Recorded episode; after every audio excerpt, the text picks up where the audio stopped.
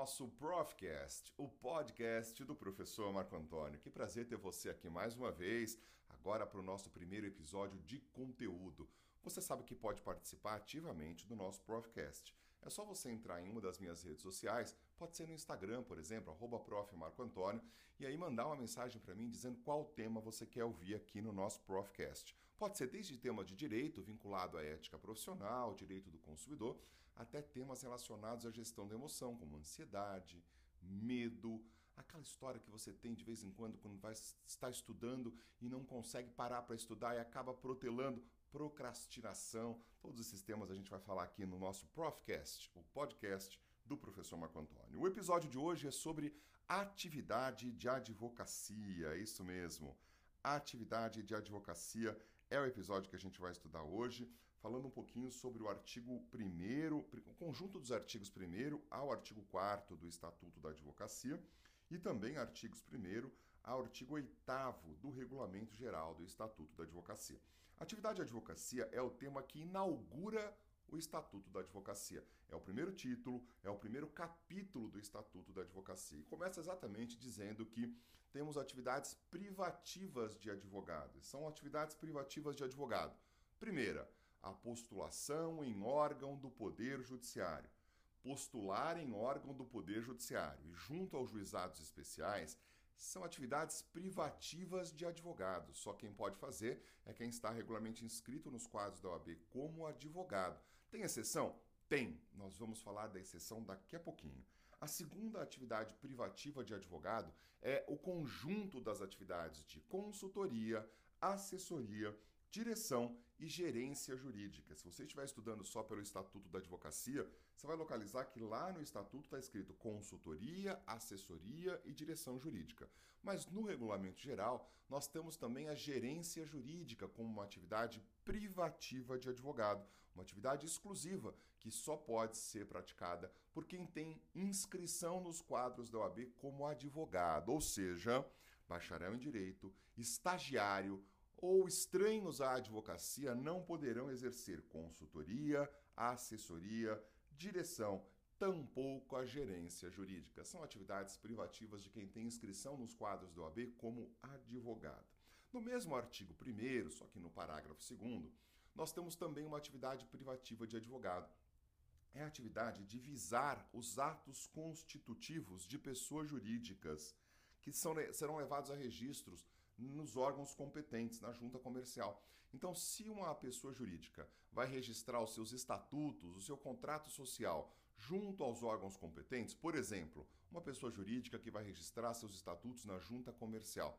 Esses estatutos, esses atos constitutivos, esse contrato social tem que ser visado por um advogado, assinado por um advogado, sob pena de nulidade dos autos. Lembra que por uma pessoa jurídica, então, ser registrada junto aos órgãos competentes, o contrato social dela tem que estar assinado por um advogado. Senão, o contrato sequer vai ser registrado. E se for registrado, eles serão declarados nulos. Na prática, nem consegue registrar. Né? A junta comercial, por exemplo, já glosa isso de cara e diz: olha, esse contrato social tem que estar assinado por um advogado. Você não vai conseguir registrar esse contrato social se ele não estiver assinado por um advogado. Tem exceção?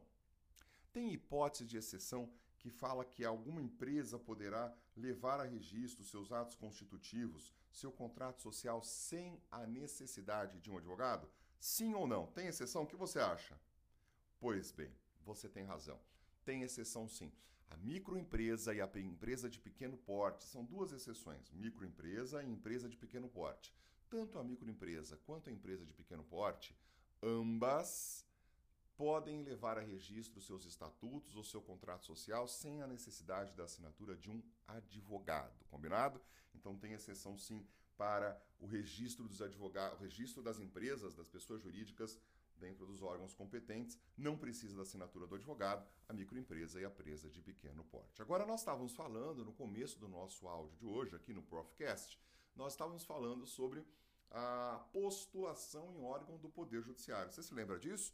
Nós falávamos que a capacidade postulatória, portanto, o direito de postular em órgão do, do Poder Judiciário do Juizado Especial é um direito privativo do advogado, é uma atividade privativa de advogado. Pergunta: Tem alguma hipótese onde o advogado não será necessário para a atuação das partes diretamente no Poder Judiciário?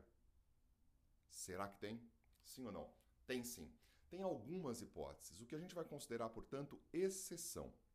Lembra, a exceção será considerada quando uma lei específica dispensar o advogado.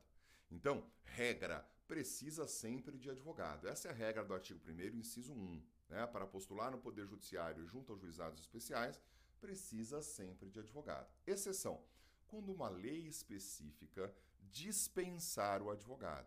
Quando uma lei específica dispensa o advogado, quando ela diz que naquele caso não precisa de advogado, aí estamos diante de uma exceção. Portanto, para considerar exceção à postulação, você tem sempre que considerar a hipótese de uma lei específica. Vamos dar alguns exemplos, pode ser? Alguns exemplos que você já conhece. Um exemplo clássico, né, é o artigo 9 da Lei 9099 de 95. O próprio juizado especial civil, está previsto como regra na, no artigo 1 inciso 1, regra de capacidade postulatória, o próprio juizado especial civil, no artigo 9 diz: nas causas até 20 salários mínimos, será dispensado o advogado, não vai precisar de advogado. A parte pode ir diretamente sem a presença de um advogado. Nas causas de 20 a 40 salários mínimos, aí sim, aí vai precisar de advogado. E mais, hein? No segundo grau do juizado especial civil, no colégio recursal, a presença do advogado também é obrigatória. Portanto, a exceção está nas causas de até 20 salários mínimos do juizado especial civil. Marco Antônio, como é que funciona para o juizado especial criminal? Ah, boa pergunta. E o juizado especial criminal? Bom, o juizado especial criminal não está previsto na Lei 9099 de 95 como exceção. Se ele não está previsto na Lei 9099 de 95 como exceção, é sinal que ele é considerado regra, ou seja, será necessário sempre advogado nas atuações perante o juizado especial criminal. Na Lei 9099 de 95, estamos falando dos juizados especiais no âmbito estadual, portanto, tá? Mais alguma exceção? Tem, tem uma exceção tradicional, é o artigo 791 da CLT. O artigo 791 da CLT diz que na Justiça do Trabalho, empregados e empregadores poderão reclamar pessoalmente perante a Justiça do Trabalho e acompanhar as suas reclamações até o final. Então, o 791 da CLT é exceção ao artigo 1, inciso 1 da capacidade postulatória. Só que essa exceção sofreu uma modulação, sofreu uma modificação de entendimento por uma súmula do TST a súmula 425. O que fez a súmula 425?